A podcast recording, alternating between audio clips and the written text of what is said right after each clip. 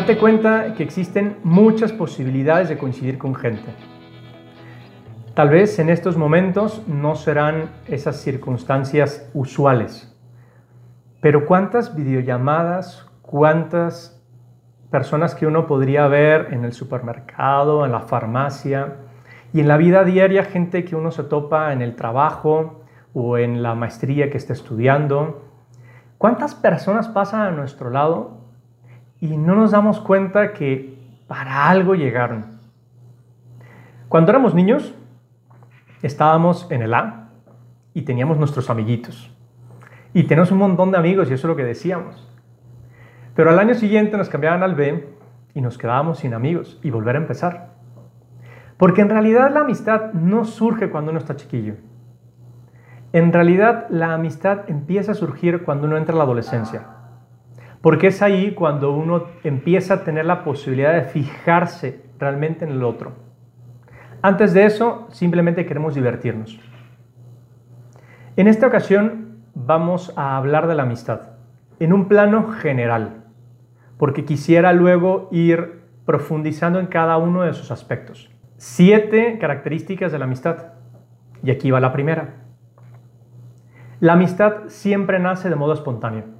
Coincidimos en algo. Estudiábamos juntos, trabajábamos juntos, una afición común, es el novio de mi hermana, es el conocido del conocido. Y ese es el primer paso. Si es Luis escribe en Los Cuatro Amores que el compañerismo es solo la matriz de la amistad. Con frecuencia se le llama amistad y mucha gente al hablar de sus amigos solo se refiere a sus compañeros. La amistad surge fuera del mero compañerismo, cuando dos compañeros descubren que tienen en común algunas ideas o intereses o simplemente algunos gustos que los demás no comparten y que hasta ese momento cada uno pensaba que era su único y propio tesoro o su cruz. La típica expresión para iniciar una amistad puede ser algo así como, ¿tú también? Yo pensaba ser el único. Allí es donde surge la amistad. Cuando uno coincide en algo importante con alguien, no solamente el momento. Porque eso, tenemos muchos compañeros en la vida. Y repito, cuando estábamos chicos, realmente no teníamos amigos, teníamos compañeros, compañeros de la escuela.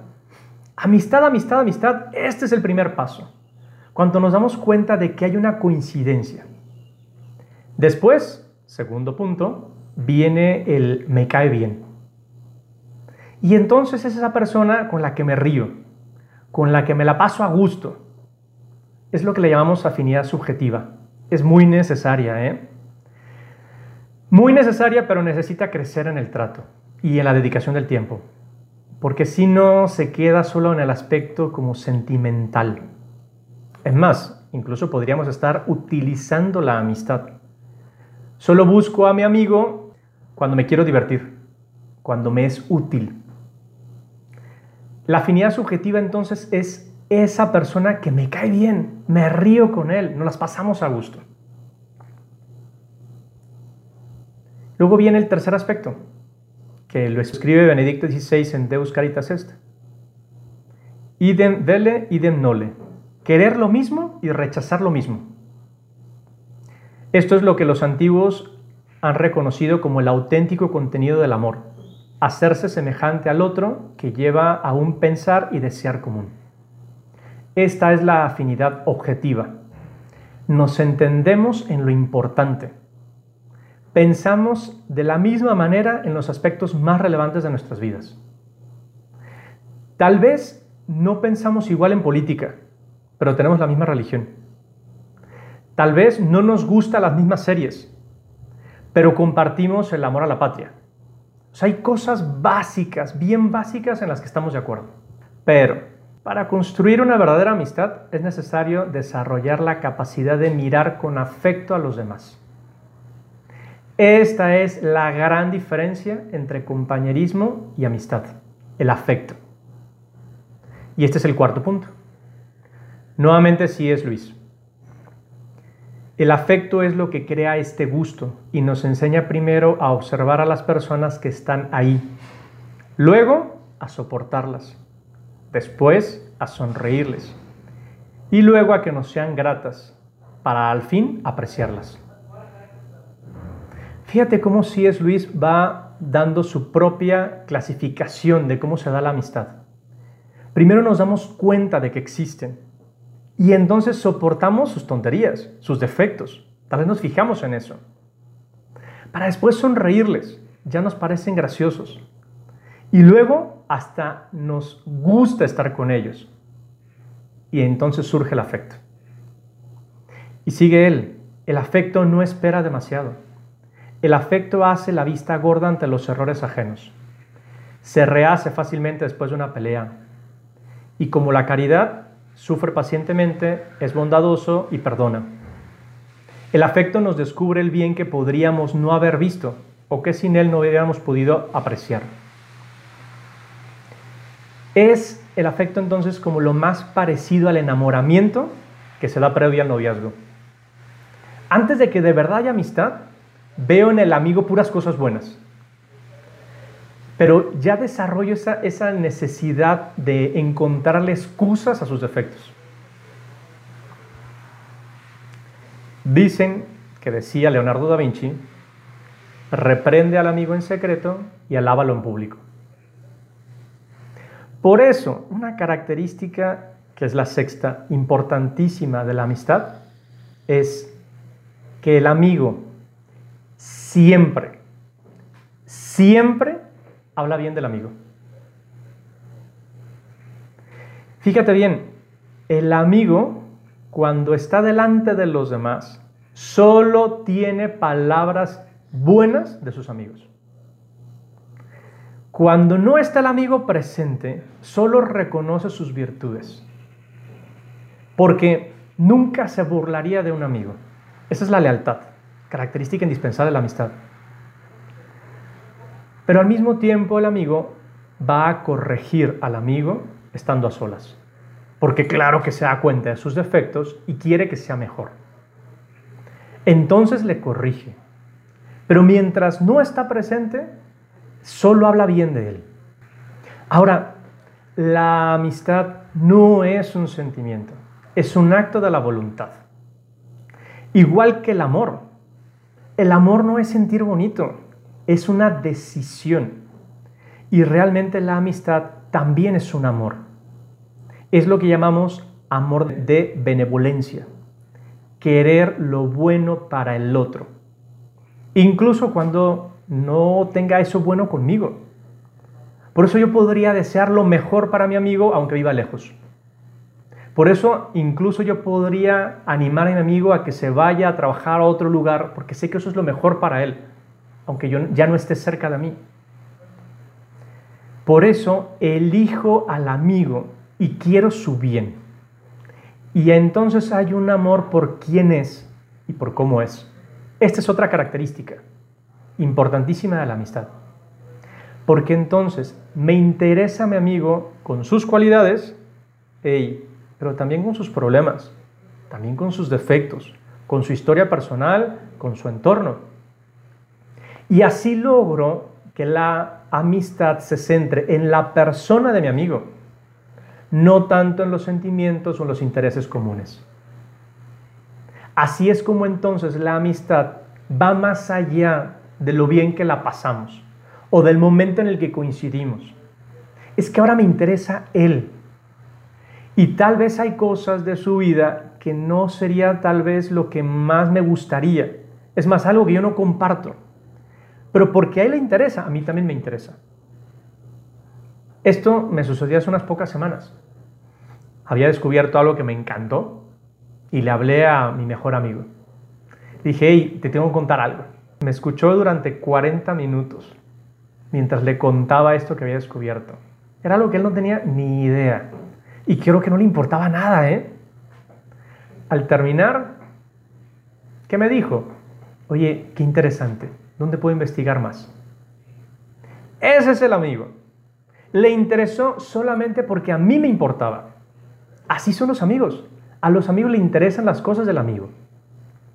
El jueves en la última cena escuchamos, nadie tiene amor más grande que el que da la vida por sus amigos. Tal vez no voy a dar yo la vida por mi amigo. Nadie me va a matar por la amistad con mi amigo. Pero ¿qué sí estoy dispuesto a hacer por ese amigo mío? Los amigos nos ayudan a ser mejores. La lucha por mejorar el propio carácter es una condición necesaria para que surjan fácilmente relaciones de amistad. Dice un dicho kazajo que los árboles crecen por las raíces y las personas por los amigos. Cuando me intereso por el amigo, cuando sé hablar bien de él, cuando le corrijo, y sucede lo mismo al contrario, entonces yo mejoro. Gracias al amigo me doy cuenta en qué puedo crecer. Solo el amigo me lo hace ver, porque a los demás no les importa mi vida. Por eso, es verdad, la amistad, amar, es querer pasárselo bien, pero también estar dispuesto a pasárselo mal. Porque fortalecer los vínculos con los amigos lleva tiempo, atención y también huir de la comodidad. Prescindir muchas veces de las propias preferencias con tal de acompañar y de entender al amigo. Cederé muchísimas veces con tal de estar con el amigo porque a él le importa eso.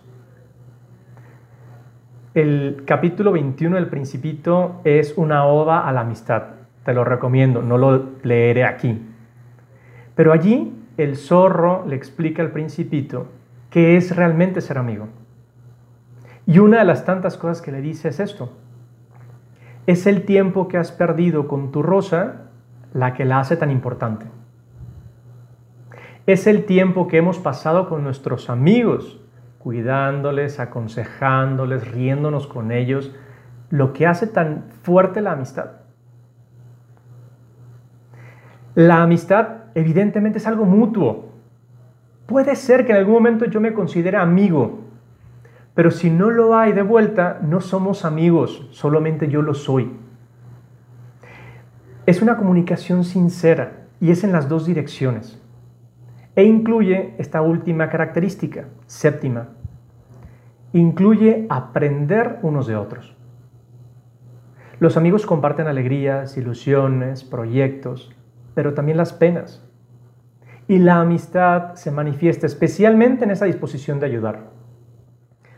Francisco de Quevedo dice que el amigo ha de ser como la sangre, que acude a la herida sin esperar que la llamen. Ahí está el amigo. Y el amigo crece en cada una de las relaciones que tiene con su amigo, en cada momento. Porque precisamente cuando me doy cuenta que mi amigo es bueno en algo, deseo imitarle. Es más, lo veo cercano. Los amigos tienen de alguna manera como una cierta admiración. Veo en el otro cosas que me gustan. Me gustaría ser así. Hay quien dice que en realidad esa imagen es la de mis propias virtudes, solo que no las veo en mí, las veo en el otro. Pero esto es parte importantísima de la amistad. Hay una cierta admiración por el otro.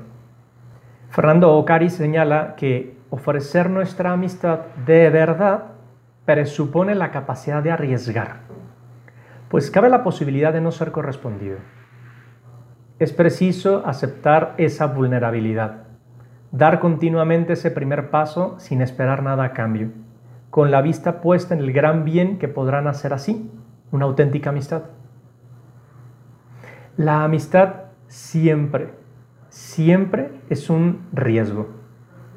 Porque es verdad, podría yo terminar dándome cuenta que tal vez yo soy muy amigo y no me corresponden. Que a mí me importan sus cosas y a él le valen madre las mías. Que yo siempre hablo bien de él y él no de mí. Que yo intento corregirle y no obtengo la misma respuesta. Eso puede suceder. Cuentan, dicen, no me consta, de Alejandro Magno que en una ocasión recibió una carta anónima. Decía la carta, tu amigo te va a envenenar. Por cierto, el mejor amigo de Alejandro Magno era su médico. En ese momento tocaban a la puerta y era precisamente el amigo médico. Entró a decirle, Alejandro, te toca tu medicina, una pócima. Alejandro, cuentan, la tomó entre sus manos, miró la pócima, miró al amigo y se la bebió. Antes morir que desconfiar. Del amigo lo puedo pensar todo, menos que me va a fallar. Es ahí donde está esa posibilidad de arriesgar.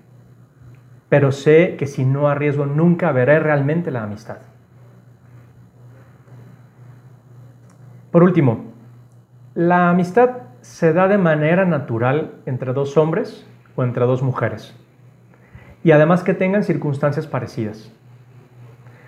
Es verdad que puede existir algún tipo de amistad entre los novios o los esposos, entre padres e hijos, entre hermanos, entre profesor y alumno. Y en todas ellas habrá un espacio interior compartido que es propio de cada relación. Pero es distinta a la amistad entre iguales, en el uno a uno.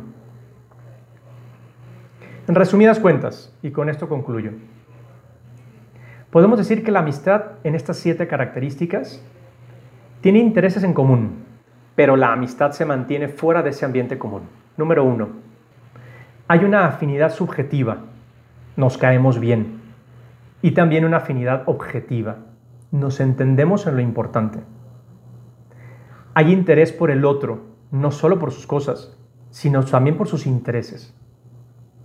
Hay cariño, ese sentimiento de amor o afecto hacia una persona por el que se espera su bien y se desea su compañía. Deseo que el otro sea mejor, por eso le corrijo. Y última característica, hay un aprendizaje mutuo, hay una admiración mutua. Sería muy interesante que hicieras un análisis de tus relaciones de amistad. Tal vez podrías darte, darte cuenta que no cumples con todos los requisitos propios de la amistad, que tal vez tú no eres un amigo de verdad, o en el fondo que no tienes amigos. Haz la prueba y revisa en qué paso estás, qué te hace falta por mejorar. En las próximas sesiones ahondaremos en cada una de estas características, para entonces poder determinar en qué puedo ser mejor para ser verdaderamente amigo.